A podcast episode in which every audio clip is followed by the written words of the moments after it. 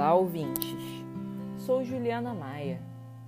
Sou bacharel em Ciências Biológicas pela Universidade Veiga de Almeida e atualmente faço a licenciatura e estou no último período deste mesmo curso e na mesma instituição, assim como estou fazendo mestrado em Biociências pela Universidade Estadual do Rio de Janeiro. E hoje, através desse podcast, eu vim discutir com vocês um dilema que nós normalmente encontramos em sala de aula, que é como fazer uma ponte entre o senso comum e o saber científico sem que um, vamos dizer assim, atropele o outro, sem que um avance o limite do outro. Hoje nós vamos discutir basicamente isso através do, do artigo, artigo intitulado de Saber Popular e Saber Científico. Este artigo foi produzido na Universidade Federal da Paraíba e ele foi publicado em 2015 na revista Temas em Educação, de João Pessoa. Pois bem, esse texto, como eu disse anteriormente, ele basicamente expressa sobre esses domínios do conhecimento popular e do conhecimento científico e como que a gente pode fazer esse entrelaçamento sem um limitar o outro, fazendo esse complemento. Nós sabemos que atualmente a produção de conteúdo, ela acaba, conteúdo científico, conteúdo até mesmo popular, ela acaba um não dependendo do outro. E isso acaba gerando uma série de limitações em ambos e uma vez que um poderia complementar o outro e tornar até o conteúdo mais agradável de ser entendido, como por exemplo em sala de aula. Muitos contextos que nós apresentamos da ciência aos educandos muitas vezes nunca foram vistos por eles, eles não fazem ideia do que seja, por exemplo, uma organela. Eles não têm noção do que é uma organela, uma vez que eles não, aquilo ali não está adaptado ao contexto deles.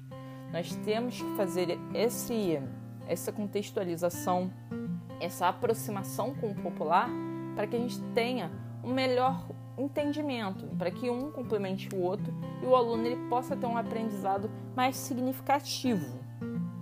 Pois bem, muitas vezes isso acontece, essa questão da gente ignorar ou não usar com tanta frequência o conhecimento popular, uma vez que há uma questão da do conhecimento científico ele ser colocado como maior que o popular. Sendo que se nós pararmos para pensar, a espécie humana ela evoluiu devido aos saberes populares.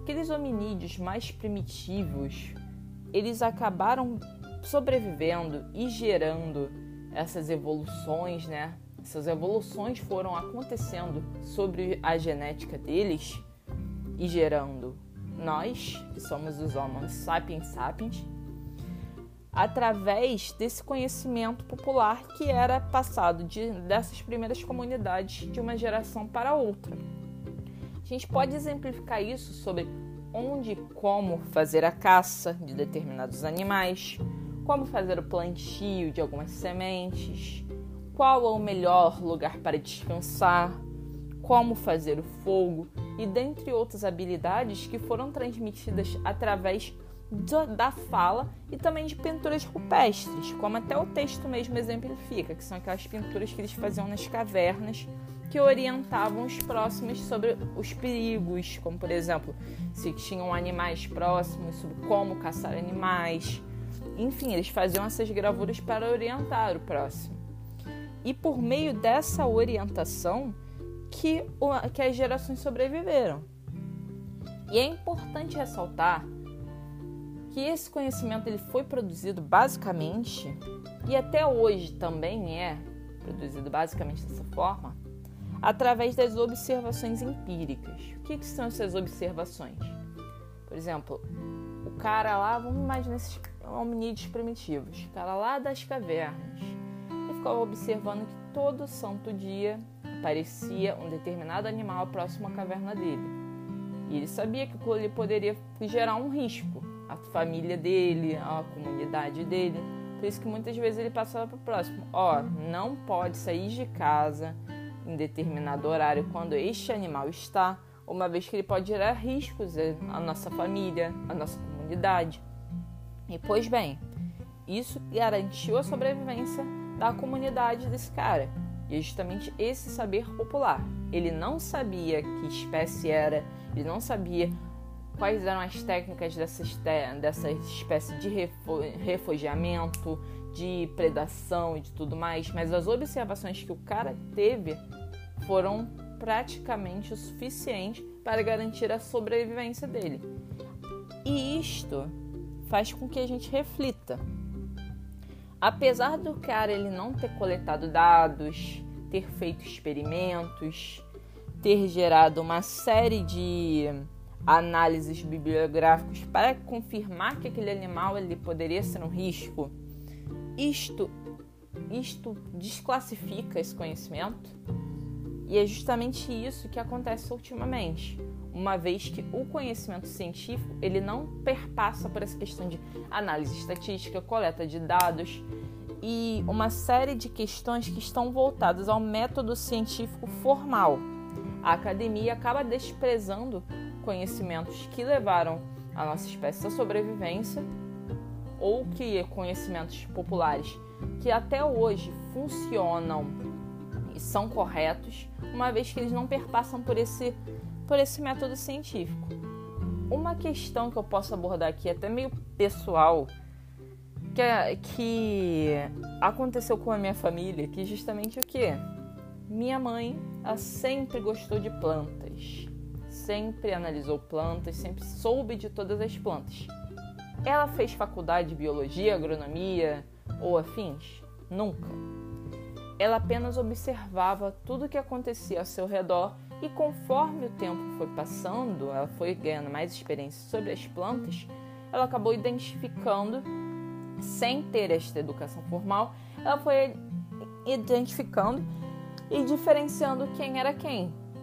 Que, por exemplo, hoje em dia fala-se muito de punks, né, que são as plantas comestíveis não convencionais. E é aquilo, minha mãe já comia, consumia plantas, já observava essas plantas com outro olhar desde a infância dela. E é uma coisa que eu fui aprender na faculdade. Outro exemplo, identificação botânica, como eu disse anteriormente.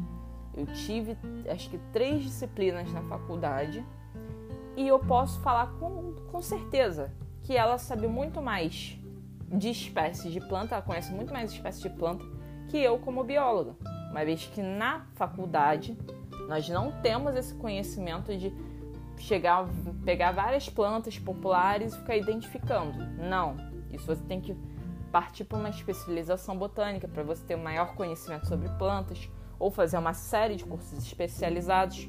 E como nunca foi minha praia botânica, acabou que eu não me interessei por isso. Minha praia sempre foi neuro. É por isso que eu acabei me especializando em neuro e atualmente trabalho com isso. Mas, por exemplo, uma mulher que só estudou até o ensino médio tem esse conhecimento de identificação de plantas. Ela nunca soube fazer uma organografia, que é o que a gente tem na faculdade, mas ela sabe sobre isso. E a academia, por conta dessa sua arrogância do sistema, do sua metodo, da sua metodologia científica, ela ia desprezar todo esse conhecimento da minha mãe e de uma série de pessoas que realmente sabem sobre essa questão, uma vez que eles não têm confiança no processo deles. Por um lado, nós temos que entender do porquê a academia faz isso. A ciência avançou muito devido a essa metodologia científica. Hoje eu faço mestrado em neurociências, trabalhando com modelos animais em esquizofrenia, uma vez que outras pessoas lá atrás viram que é possível fazer essa modelagem de esquizofrenia em camundongos, que foi possível fazer verificar esse mimetismo de características voltadas à esquizofrenia em animais. A pessoa lá de trás verificou através do método científico que isso era possível. E hoje em dia eu trabalho com isso devido a essas observações científicas.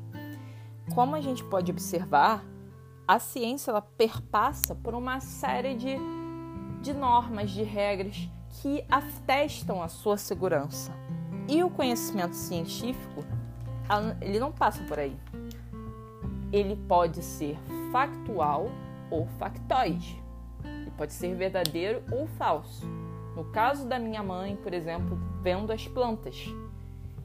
O caso dela é verdadeiro. Ela sabe muito bem o que é uma taioba, ela sabe muito bem o que é um, um pé de manga. É claro que isso é fácil, né?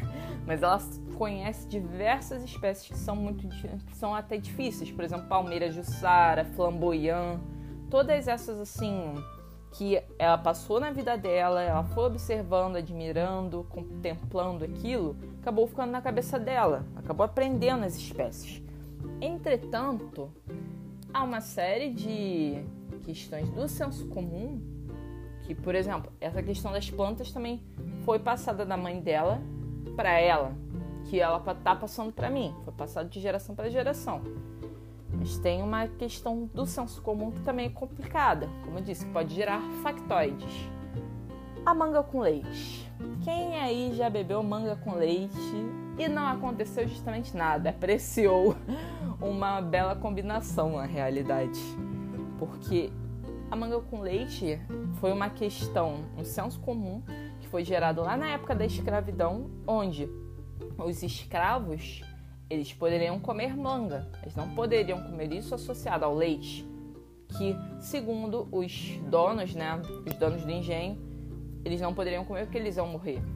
Isso aí foi, vamos dizer assim, uma, uma grande mentira inventada, uma vez que o leite eles não poderiam consumir, porque o leite era objeto de venda e a manga não era tão interessante para esses donos de engenho fazerem essa venda. E isso gerou um senso comum que é perpetuado até hoje. E nós temos que ter muito cuidado em utilizar o senso comum, uma vez que ele realmente tem essas falhas, uma vez que não há comprovação. Existem coisas que podem ser reais e outras que não fazem nem, nenhum sentido. Um, um outro exemplo que também é até um pouco complicado da gente falar, das pessoas que usam plantas medicinais. Tipo, ah, vou tomar um remédio aqui para acelerar meu metabolismo e vou tomar um outro, uma planta medicinal que faz a mesma coisa. A pessoa pode até morrer por conta disso. Que, segundo o senso comum, plantas medicinais não fazem mal algum. Sendo que a gente sabe que as plantas medicinais elas têm uma série de propriedades farmacológicas, fito, fitológicas, né, que podem gerar uma série de complicações caso você associe essa planta a determinada a determinada medicação. A pessoa pode até falecer, levar a óbito. Isso é uma questão de dose, de quanto que a pessoa vai tomar do chá, do que está associado. Por isso que tem que tomar muito cuidado com esse senso comum, porque ele pode estar beirando a mentira. E isso tem uma série de complicações. Nós podemos é, apontar até para hoje, né, no caso que as, as empresas indicam que aquele termômetro usado para verificar a temperatura ao longo desse período de pandemia que a gente está vivendo, eles devem ser utilizados na testa. Mas surgiu uns boatos um, que acabou gerando um senso comum de que não se deve fazer isso, porque isso aí pode dar câncer no seu cérebro. Olha que absurdo. Pode roubar dados direto do seu cérebro. Mas, pois bem, o senso comum acabou passando por cima do científico e gerando um factoide. Ninguém vai pegar câncer porque vai ter uma arma, uma arma de temperatura apontada para sua testa. Ninguém vai fazer isso. A pessoa vai ver só sua temperatura. Tipo, mas essas pessoas que acabam caindo nesse grau alto, né, de, de se envolver com esses factoides, elas acabam totalmente ignorando o conhecimento científico, porque nós temos uma série de estruturas que protegem nosso cérebro. Tem praticamente uma quantidade pesada de, de ossos que envolvem o cérebro, de, de tecidos que chegam muito próximo ao nosso cérebro, até mesmo os músculos. Tudo isso é feito para proteger o cérebro. Como é que uma arma de laser que alcança tão pouco, tem um laser tão baixo, vai fazer isso, vai atingir isso. É muito é muito complicado acreditar esse ponto no senso comum. Nós temos que ter esse senso crítico de pensar, opa, por que isso? Porque o senso comum ele pode perpassar por uma série de coisas, como por exemplo, interesse. A gente pode passar como o exemplo que eu dei da manga com leite. A gente pode perpassar também por questões assim de de ignorância mesmo, de por exemplo essa questão da arma de laser as pessoas acabam inventando situações, uma vez que não tem comprovação, mas elas ficam com medo. Aí acabam fazendo uma série de coisas desnecessárias ou coisas que podem fazer mal, como por exemplo o, a questão das plantas medicinais, que eu dei esse exemplo. Mas, pois bem, como eu disse anteriormente, nós devemos usar o senso comum atrelado à ciência, porque o senso comum aproxima realmente as pessoas, os educandos, para entender melhor o conhecimento científico. E o conhecimento científico, ele destrói esses terraplanismos. Essa, essa neologismo é ótima, né? Que dá para entender uma série de coisas. E destrói esses neologismos de você parar para pensar que, que uma série de atividades que não tem nenhuma comprovação, que são totalmente falsas, são reais. Eles, a ciência leva a gente a observar a realidade. E o senso comum aproxima os conhecimentos científicos ao nosso contexto atual. Nós podemos realmente fazer essa conexão sem um limitar o outro, sem se gerar mentiras, né, factoides, e também um complementando o outro. Que, por exemplo, o conhecimento científico, nós sabemos que ele é excludente, ele é elitista, porque para você poder entender a ciência, tem que ter uma série de conhecimentos, tem que ter uma educação de excelência, você tem que entender filosofia, metodologia, estatística, até mesmo inglês, porque a maioria dos artigos estão nesta língua. Artigos voltados, por exemplo, à minha área de ciências biológicas, revistas de alto impacto são em inglês. Por isso que, por exemplo, você aproximando a ciência desse senso comum, você tem um maior entendimento. Você começa a falar a mesma língua que o, o carinha lá da feira que não estudou, não tem nem fundamental. Você começa a aproximar. Se você virar e falar, pô, tu já tomou leite com manga e nunca morreu, né? Você explicar o por trás disso, você falar a mesma linguagem que o cara, que até isso é difícil na ciência. A linguagem já é excludente. Por isso que é muito interessante a gente fazer essa conexão.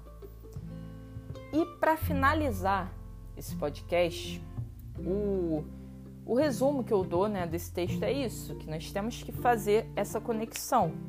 E teve uma frase do texto que me impactou bastante, que é o seguinte: o pesquisador deve abandonar a tradicional arrogância do erudito e aprender a ouvir discursos concebidos em diferentes sintaxes culturais e adotar a humildade dos que realmente querem aprender e descobrir. Se eu te falar que eu já ouvi essa frase de uma outra linguagem, de uma outra forma de ser aplicada em uma grande instituição de ciências e não foi dito por nenhum cientista nem nada, pelo porteiro da instituição que o homem simplesmente virou para mim e falou que eu sempre dava bom dia, sempre cumprimentava, sempre conversava sobre o que eu fazia. Ele virou e falou para mim o seguinte: nunca deixe a arrogância desses, dessas pessoas daqui entrarem no seu coração, porque isso vai acabar com você. Isso não vai te tornar melhor que ninguém. E pois bem, por isso que nós temos que dar valor ao saber popular. Que o cara que provavelmente não tem estudo ele estava aplicando um, sa um, saber em um artigo publicado na Universidade Federal da Paraíba. O cara ele não, não, provavelmente não teve acesso a esse texto.